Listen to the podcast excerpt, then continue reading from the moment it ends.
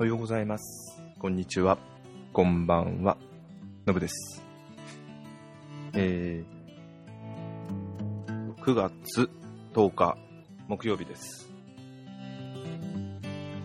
昨日9日から10日にかけて、えー関東にものすごい台風に関連したものすごい雨がものすごいというか、長いですかね、ものすごいのもあると思うんですけど、雨が降ってました。まだ降ってる地域の方もあると思います。えー私はちょっと大田区に住んでて、一部避難準備情報ですか？をが出たんですが、私の方の家は大丈夫でした。ただ、他の、えーまあ、しな、あのー東京の方もそうですが、他の地方、地域の方、大変な方々もいらっしゃると思いますし、まだまだ避難も完了してなく、でない方々もいらっしゃると思いますので、今まだまだ大変な状況かと思います。と自分は何ができるか分かりません。頑張ってくださいとしか言えませんが。はい。まさかここまですごくなるとは思っておりませんでした。テレビ見ながらも、こんなにことだこんなすごい雨なのというのを思いながら見ておりました。なんか、やっぱ災害って、いつも一歩上を、人の想像の一歩上を行くなと思い見ていました。なんか、甘く見ちゃいけないんだなというのをまた実感させられました。常にこういう時になったら自分はどうしようかというのを考えさせられるものです。はい。まだ解決してるわけではないですし、この後も、えー被災した方々は大変かと思いますが、頑張ってください。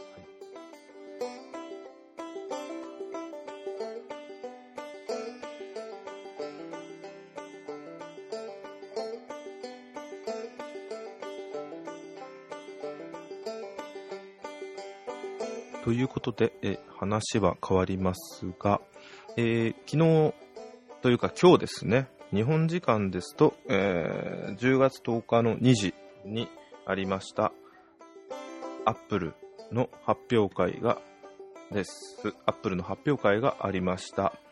えー噂をされていたのが、iPhone の新型機、iPad の新型機、そして全然今まで3年、2年、3年ぐらい更新されていませんでした、えー Apple TV ですね。で上から順に、えーお話ししていきますと、まず一つ目が iPhone です。iPhone はまあ予定通りやはり iPhone6S ですね。で、iPhone6S、6S プラスです。なんか噂であった iPhone6C というのが出るのかなと思っておりましたが、さすがにそれは出ませんでしたね。まあまあまあ、予定通りの進化という。で、進化した内容というふうな話は同じですけど、えー大きさは前回とほぼ変わらずなんですが、微妙に厚く、微妙に重くなっている。ね。で、あのー他に変わったのが背面カメラの画素数が今までだいぶ長い間 iPhone あ、でも長くないか iPhone5 までかなから800万画素だったのが1200万画素にアップ。そして 4K、4K 動画が撮れるようになった。っていうのと、えーライブフォト、ワインっぽい、えー動画が撮れる。シャッターを押している間だけ動画が撮影できるライブフォトスという機能が追加されました。で、あとは、これ？まあ、これは、OS だけなのかあ、ロ 6S だけなのかなまあいいや。で、あとは 3D タッチ。あ、あとこれ？あとは背面カメラの機能も500万画素にアップしました。背面じゃないや。えー、 FaceTime カメラですね。内側のカメラもですね。なんか、まあ、あと細かいところで純正ケースと充電ドック、あカラフルな色がついてるという、いろいろなその色に対応したというのですが、なんか、今日、自分の姉とも話せたんですが、そんなに驚くほど、でもいつもこんななんですかね？あ、もちろん中身は A9、A9 って表現であってんですかね？CPU の性能が上がったっていうのはありますが、なんかそんなに進化したのかな？カメラ撮る人にとっては十分いいのかもしれませんし、でも 4K ってあってもいいと思いますが、そんないらないような気もしますし、3D タッチっていうのが、もちろん使える機能によっては使えると思うんですが、いまいち想像がつかない機能だと思うんですよ。ああ、こういうことかって思う部分も確かにあると思うんですよ。あの、普通、今まで通り押す、押さない。中に強く押すっていう。うん。だこれは結局まあアプリが何をするかだと思うんで、うん、どういう動き感になると思うんで何ともわからないんですが、タッチの強さを感知する。普通に押す押さないにプラス感度というのがあるんで、これがどういう部分で感知するかかなりいまいちまだ見えてこないと思うんですよ。で、デザインはもちろん今まで通り、iPhone 自体のデザインも変わってないですし、なんか、うん、大きな変化がない分、前回の 5S から5から 5S の場合は64ビット化とか内部の部分が大きく変わったしたんですけど、今回なんかカメラの部分は変わったけど、なんか思ったよりも大きな変化ではないですし、こういう変化見てると、姉と話した時に思ったんですけど、2年に1回だけでいいんじゃないのって。でも結局1年ごとに変化しないと市場っていうのはっていうのはわかるんですが、うん。まあ、正直自分買うわけじゃないんでいいんですが、もしかしたら妻が買うかもしれないですね、今回。あの、自分の iPhone6 プラス、自分 iPhone6 プラス持ってるんですが、iPhone6 プラスを見て、こんなでかい、やっぱ画面大きい方がいいなと言っているので、それに合わせて、もしかしたらこれを買うかもしれないですね。あとは前回と同じ iPhone6 と同じように、下取り価格がいくらかによっては、いろいろと考えるかもしれません。うん。まあちょっとこの辺は、どうすんのかな？あんまりウキウキしなかった。では結局、わかりやすいのが一番わかりやすいのはデザインが変わることの方が欲しいって購買は出ると思うんですよ。薄薄くなったり、大きくなったり、全く違うデザインになったりとかのがまあ、これは僕の性格の問題なんですけど、だから自分自身もちろんすでに iPhone6 持ってるんで、それに対して次のこれが欲しいかったら正直今のところ、4K、4K 持ってても、4K 動画撮れるって言っても、あのー、今のパソコンでがそれに対して能力、編集できるほどの、まあ、スペックを持ってないっていうのが非常に残念ですし、4K 見れるようなディスプレイもないんですし、なかなか難しいですよね。あと、あ、でも、 FaceTime カメラがアップしたっていうのは、自撮りする人にはいいかもしれないですね。だからうちの妻なんか特に、とか女の人自撮りする人ってのはいいかもしれない。女の人だけじゃないですね、最近は自撮りする人。まあ、そんなぐちぐち言ってもしょうがない。自分はどっちみち買わないんです。すいません。で、次が iPad Pro ですね。まあ、出る出る出ると、前回から言われていた、前回、前々回ぐらいから発表会で言われてたと思うんですが、やっぱり出ましたという iPad Pro、えー、過去最大の12インチの iPad、大きさ12インチです。えっと、iPad 自体が9.7とかでしたっけ ?9.7 インチとかでしたっけ？すみません。大きさ、ちゃんと出てこなかったんですけど、9、12インチですね。12インチと言いますと、えっと、前12.9インチですね。すみません。12.9インチですと、まあまあ約12インチとしましても、あのー、前回 MacBook が出ましたね。あの、薄い MacBook。あれ、レティナ、レティナディスプレイを載せた MacBook。あれと同じぐらいだの画面の大きさですよね。なんですが、あの解像度時代は、えー、全然、レティナ版の MacBook Pro、それも15インチのレティナ版 MacBook Pro よりも解像度が高い。ね。すごいですね。550万画素の、が、の、を超えるの解像度。はあ。すごいですね。デザインはもう、ま、あの iPad のデザインそのままででかくした形ですよね。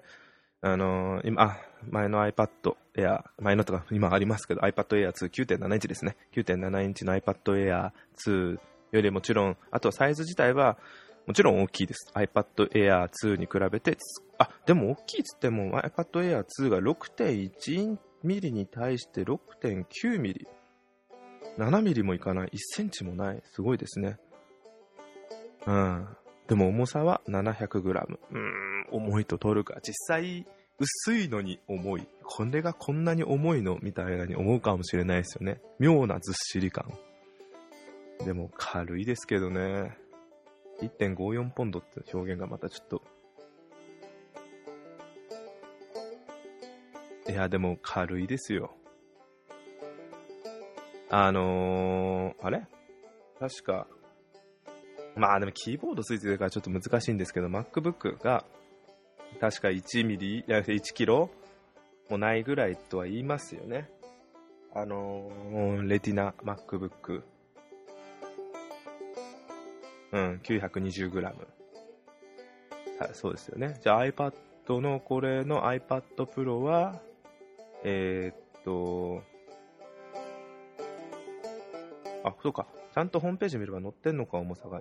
日本のグラムで。それで見ると、うーんとですね。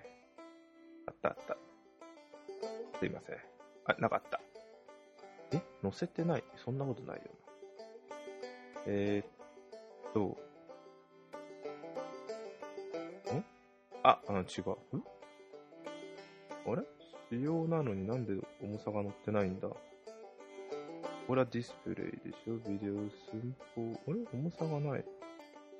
えー、700g でいいのかいったそんなことはない気がするんですけどね。まあいいや。ちなみに、あ、ちょ、乗ってたんですだ。あ、713、そうですね。だから、まあ、iPad Air よりは、の倍まではいかないですね。iPad Air が437。Wi-Fi モデルじゃなくて、プラスセルラーモデルだと469なんで。だから、iPad mini よりは、の倍、倍、あ、間違えた。iPad Air 2の倍ぐらい、iPad、iPad mini 2の倍ぐらいの重さ。iPad mini 4か。4の倍ぐらい。ね。そうそうそうそう。そこでポロッと書いてるんですけど、iPad mini が3から気づいたら4になってるんですよ。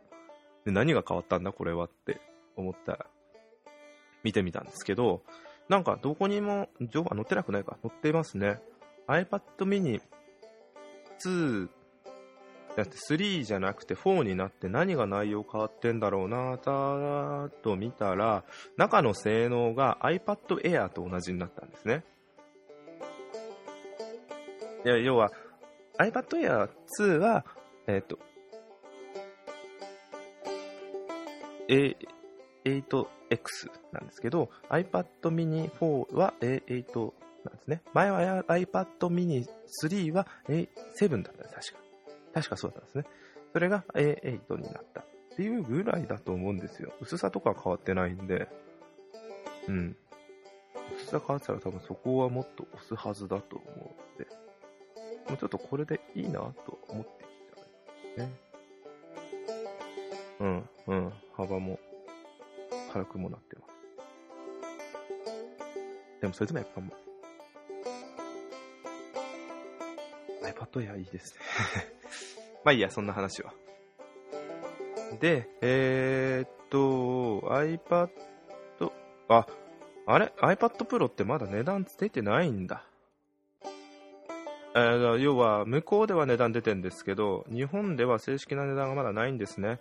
iPad Air、iPad Pro、iPad Pro は、えー、Wi-Fi モデルが、と、えー、セルラーモデルそれぞれ 32GB と 128GB 共通であって、中身としては、えー、32ギガモデルが、えー、Wi-Fi モデルが799、128が949。で、まあ、セルラーっつっても LT モデルっていうんですかね、セルラーモデルが128しかないのか。ごめんなさい。えー、Wi-Fi モデルのみ132ギガがあるんですね。で、LT モデルが128で、えー、1079ドル。まあ、日本円にすると、一番下の32ギガモデルですら9万7000円になっちゃうんですね。今円安なんで。で、128のギガの949モデルが、あ949ドルが、えー、11万5000円。で、LT モデルのが13万1000円ね。で、それに対してもちろん iPad なんで、えー、キーボードないんですけど、それ用のスマートキーボードというのがありますね。それが169度、2万円。今回、えー、初めて、えー、ペンシルと、Apple ペンシルという、えー、なんて言うんですか、こういうの。えー、なんて言うんですか、アクセサリーの、うーん、ステラ、ステ、ステイ、スタ、スタイレスですね。スタイラス。スタイラスがありますね。これはあのー、ただの道具じゃなくて、中に電池も入って、本当に iPad 用に機械が入ってて、iPad 用に操作できる。それも iPad Pro 専用のやつですね。それが1万円、99ドル、1万2000円ですね。やみたいですね。うん。ちなみに発売は11月。ちょっと見てみたいですね。で、最後、まあ、順番は最後かどうかわかりませんが、えー、ちょっと順番、すいません。昨日の発表会ちゃんとまだ動画を見てないんですが、え順番としましては、その後、あれです。Apple TV ですね。Apple TV が、えー、発表されました。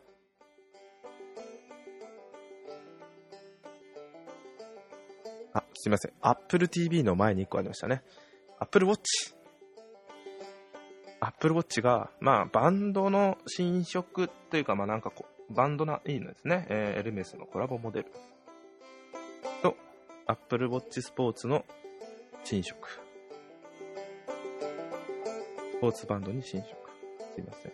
なんかよく、これは、好みの問題何が大きく Apple Watch 自体に変わるわけではないので。あ、でも WatchOS2 のリリースが9月16日っていうのがあります。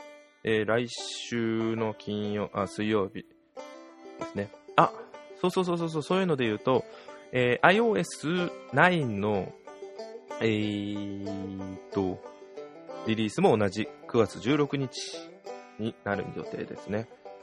うん、うん。で、その後 Apple TV です。まあちょっと Apple Watch 自体の走らせていただきますが、えー、Apple TV です。で、これがもう全然、あのー、今まで変化がなかったんですが、えっ、ー、と、いつから変化なかったんですね。かね。えー、2012年から、ああ2012年から変化がなかったっていうので、今回新しい変化として Apple TV が変わりました。で大きく変わったこと自体というのが、ね、パッと見た限り分かりやすいのが、えー、リモコン。リモコンがなんかいろいろできるじゃねえかというのでね。まあ、私、Apple TV は自分は持ってるんですが、まあ、Apple TV っていうのは単純に、その、YouTube 見たり、Apple で購入した映像や音楽を聴いたり、はい、自分が持ってる音楽を聴くこともできますね。写真を見たりとか、というのがメインだったんですが、今回とうとう専用の APP ストアができたみたいで、それによってそのリモコンがそれに対応したことによって、いろんなことができるようになるみたいですね。ちょっとそれ自体はちょっとわからないんですが、あと Siri にも対応したりですね。なんでその改良されたリモコンによって、あのー、ゲームみたいなこともできるんですよね。今のリモコンに比べると Bluetooth 接続になってすごいちょっとボタンの数とタッチ、えー、っと要はトラックパッドみたいなタッチ部分が上にあってタッチサーフェスって書いたんですけどサーフェス まあいいやサーフェスがついてて、えー、その部分を使ってどういう使い方がね、十字キーみたいなのかな？まあその辺はゲームの内容によっていろいろ変わると思うんですが、えー、この辺はすごい変わったのかなと思います。ちなみに Apple TV 自体も見た目はもうちょこっとだけ高さがついたんですかね。うん。これが Apple TV で大きく変わったことだと思うんですが、これ、うーん、これもあれですよね。あの、もう、ちょっと値段も安く、あの、今のやつが8900円だかな、確か。今の、もうちょっと安いのかな？まあ、そのぐらいで今 Apple TV ってあるんですけど、えー、今度のやつが最低、あ、2つ2種類あるみたいで、あの、32ギガと64ギガかな、容量の違いで2種類あるというので、すが、その2つ2種類あるんですが、あ、どこだっけな？あと、と、と、と、と、と、と、と、と、と、と、と、と、と、と、と、と、と、よし。それぞれ、まあちょっと金額が明確に出てないので、こうだとは言えないのですが、いやいや、あくまでドル換算で金額になってるので、こうだってわけではないってことなんですけど、